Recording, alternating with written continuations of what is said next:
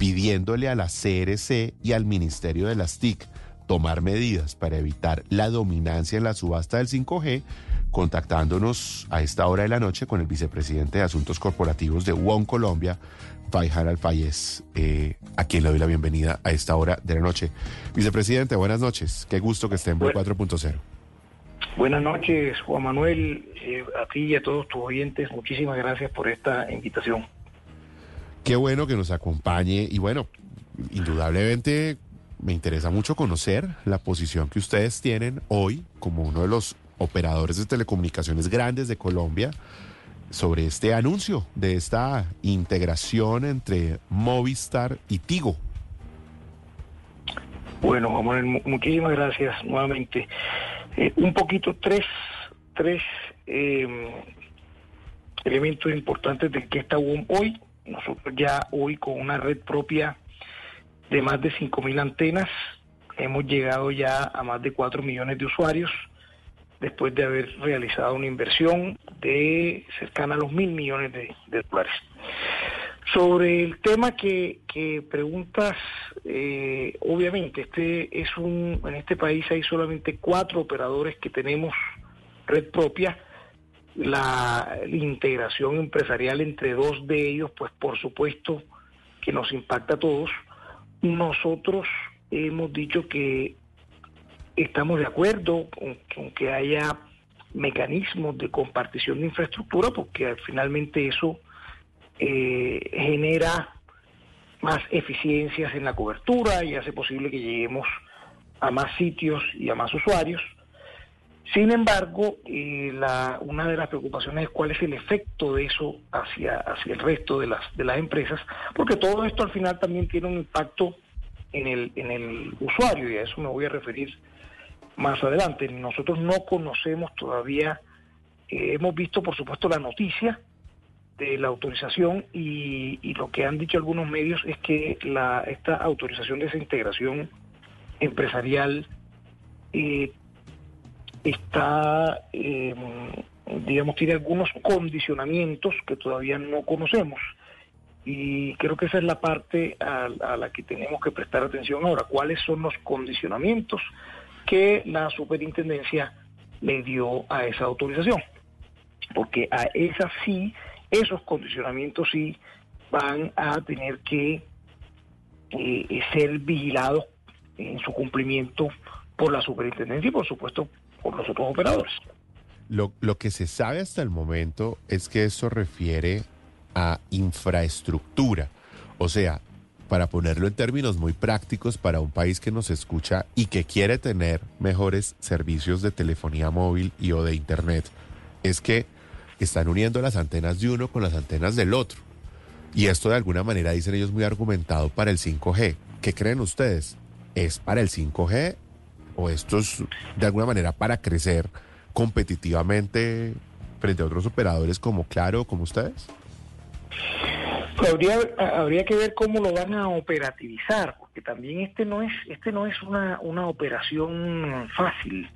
Como te digo, nosotros, incluso en el Plan Nacional de Desarrollo quedó aprobado un artículo que favorece la compartición de infraestructura, pero lo que uno de los temas que más nos preocupa es eh, cómo va a ser el uso del espectro. Y, ahí es donde también hay algunos probablemente algunos condicionamientos que haya impuesto la superintendencia que queremos conocer para pronunciarnos detalladamente. Eh, como tú bien lo dices, aquí hay una, hay un, hay una subasta que el gobierno quiere hacer el 20 de, de diciembre. Bueno, y se han dado todos los pasos. Esta subasta va a determinar cuál va a ser el futuro de las telecomunicaciones en Colombia en los próximos 20 años, porque las licencias del espectro que se deriven de la subasta son a 20 años eh, y aquí se van a sacar a, subastar 400 megahertz entre, entre bandas 5G y 4G eh, solamente para tener una referencia. Hoy en día hay asignadas 480 megahertz y se van a asignar 400 más. Entonces estamos hablando de un evento muy, muy importante el gobierno, por los precios que, el gobierno ya ha publicado, que el ministerio ha publicado en los borradores de la subasta, Estamos hablando de que aspiran a recoger alrededor de 2 billones de pesos, pues no no a recaudar precisamente, pero sí es el valor del espectro que se va a subastar. Recordemos que hay una parte que se paga al ministerio y otra que se ejecuta en, obligaciones de hacer.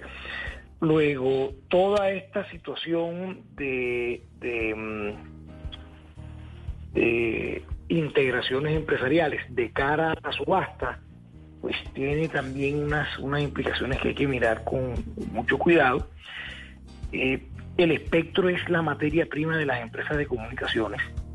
La distribución del espectro es lo que determina la estructura del mercado.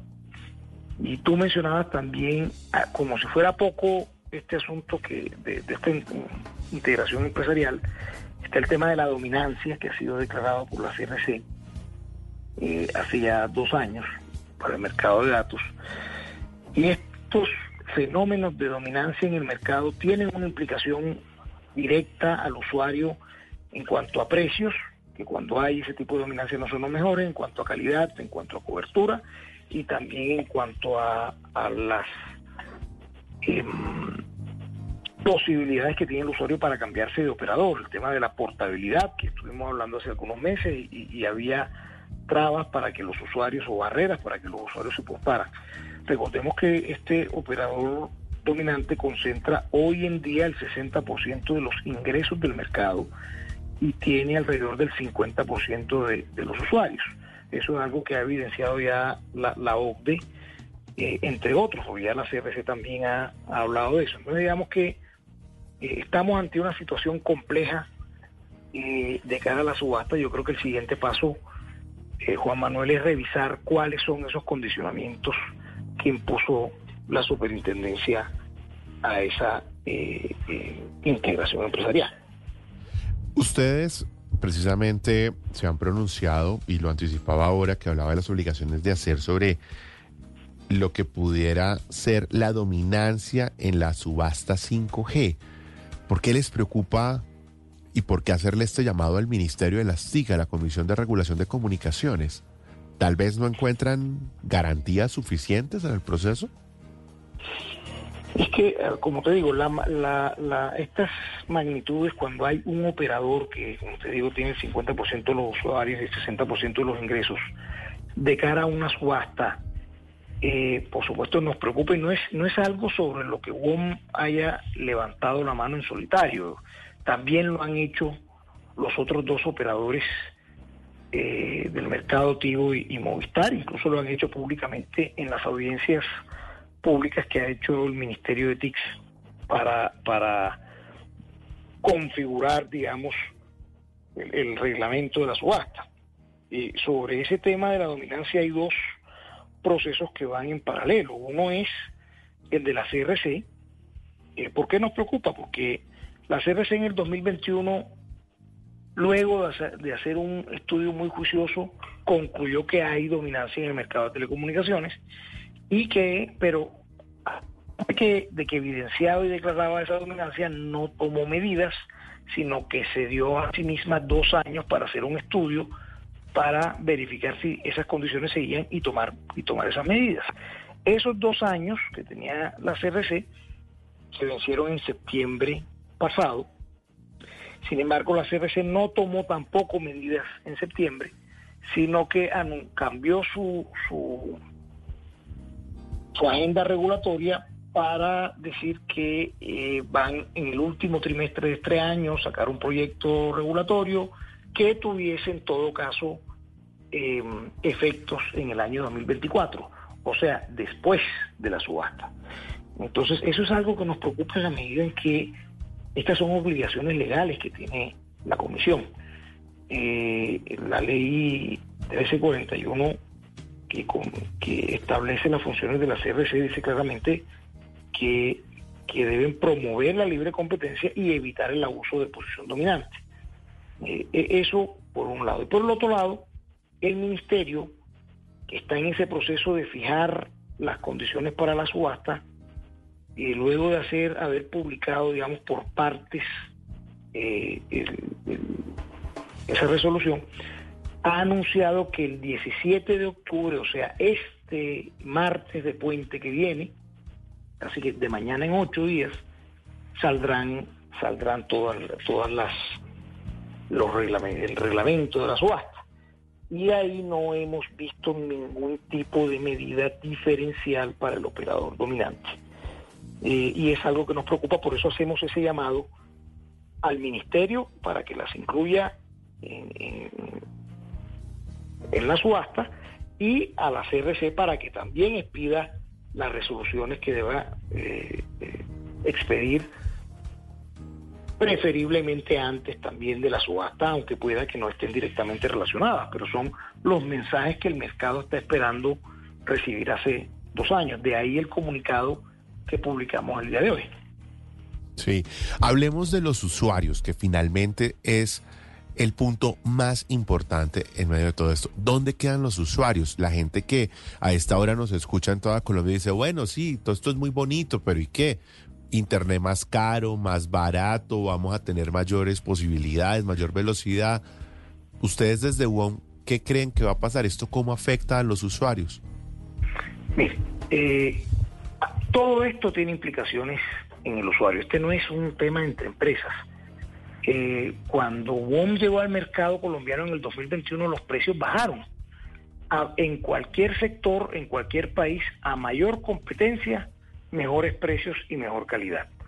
la razón de incentivar una mayor competencia en cualquier mercado es precisamente esa, que el usuario pueda escoger que tenga mejores ofertas y que los actores del mercado se esfuercen por darle eh, eh, mejores condiciones a los usuarios. Cuando hay esas posiciones tan cómodas que más del 50% del mercado la tiene un solo actor, pues por supuesto el estímulo para que los precios bajen, para que la calidad aumente, para que la cobertura eh, sea mejor, para ofrecer condiciones de portabilidad, pues no hay, no hay, no hay esos estímulos. Ustedes recordarán antes de la pandemia cuáles eran las tarifas que estábamos pagando, eran por un plan ilimitado, creo que 140 mil pesos. Hoy en día, después de la llegada de este cuarto eh, actor en el mercado que es WOM, estamos pagando menos por lo mismo. Y de eso se trata, eh, que el usuario también tenga eh, no solamente mejores opciones, sino también mecanismos para aportarse de un operador, que eso se materialice. Y, ese, es finalmente el efecto que tiene en los usuarios, en cualquier mercado, cualquier sector. Mm. Un tema final, una pregunta final que obviamente afecta a los usuarios. Ustedes desde UOM, cuando ven esta integración en términos de infraestructura entre Tigo y Movistar autorizada por la Superintendencia de Industria y Comercio, ¿no creen que pueda ser un primer paso para posteriormente sí fusionarse como un solo operador? Es posible, es posible. Nosotros entendemos que, mm,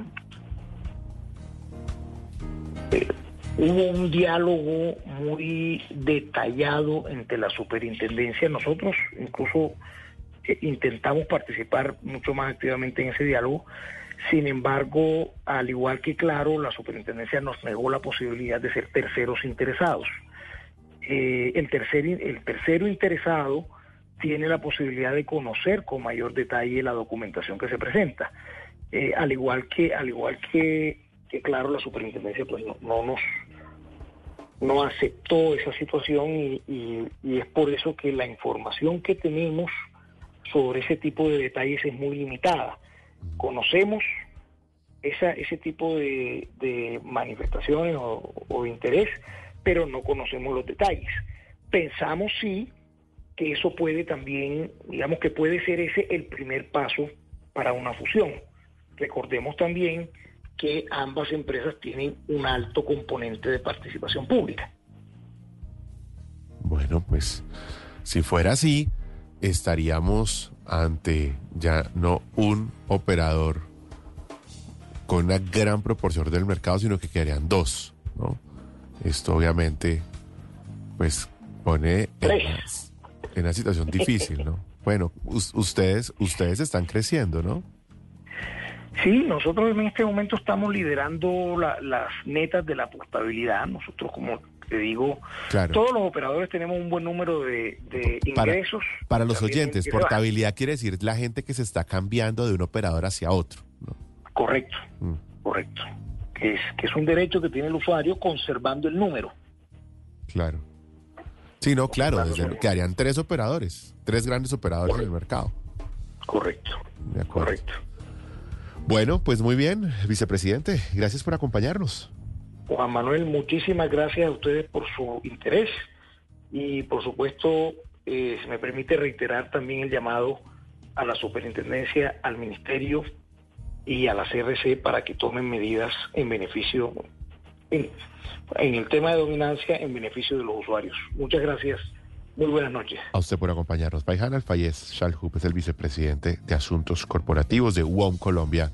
A esta hora de la noche, a propósito del anuncio de la Superintendencia de Industria y Comercio de autorizar la integración entre Tigo y Movistar para efectos de infraestructura. Ahí está el anuncio, Fernando, y el análisis de la gente de WOM. Esto es, creo yo, que una reconfiguración del mercado de telecomunicaciones. Sí, Juan Manuel, pues es que hoy han sucedido dos cosas importantes. Primero, claro, el anuncio que, eh, que, hace WOM, el llamado que hace WOM pero lo otro es pues esta, esta unión temporal que pues digamos así se, eh, se denomina ante la Superintendencia de Industria y Comercio, lo que está haciendo Tigo y Movistar, pero pues lo que acabamos de oír de parte del, del, vicepresidente de GOM, eh, que es alguien que claramente conoce muy bien el sector, pues es, es, lo que podría conocerse tal vez en un par de meses o, en poco tiempo, una eh, fusión absoluta de ambas compañías.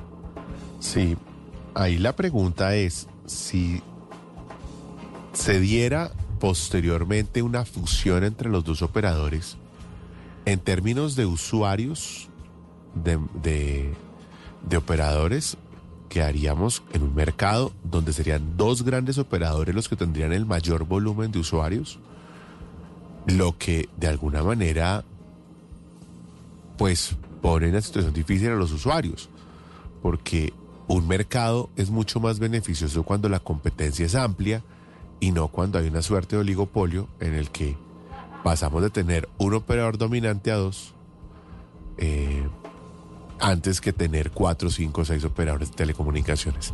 Ya veremos qué sucede con este anuncio de la Superintendencia de Industria y Comercio.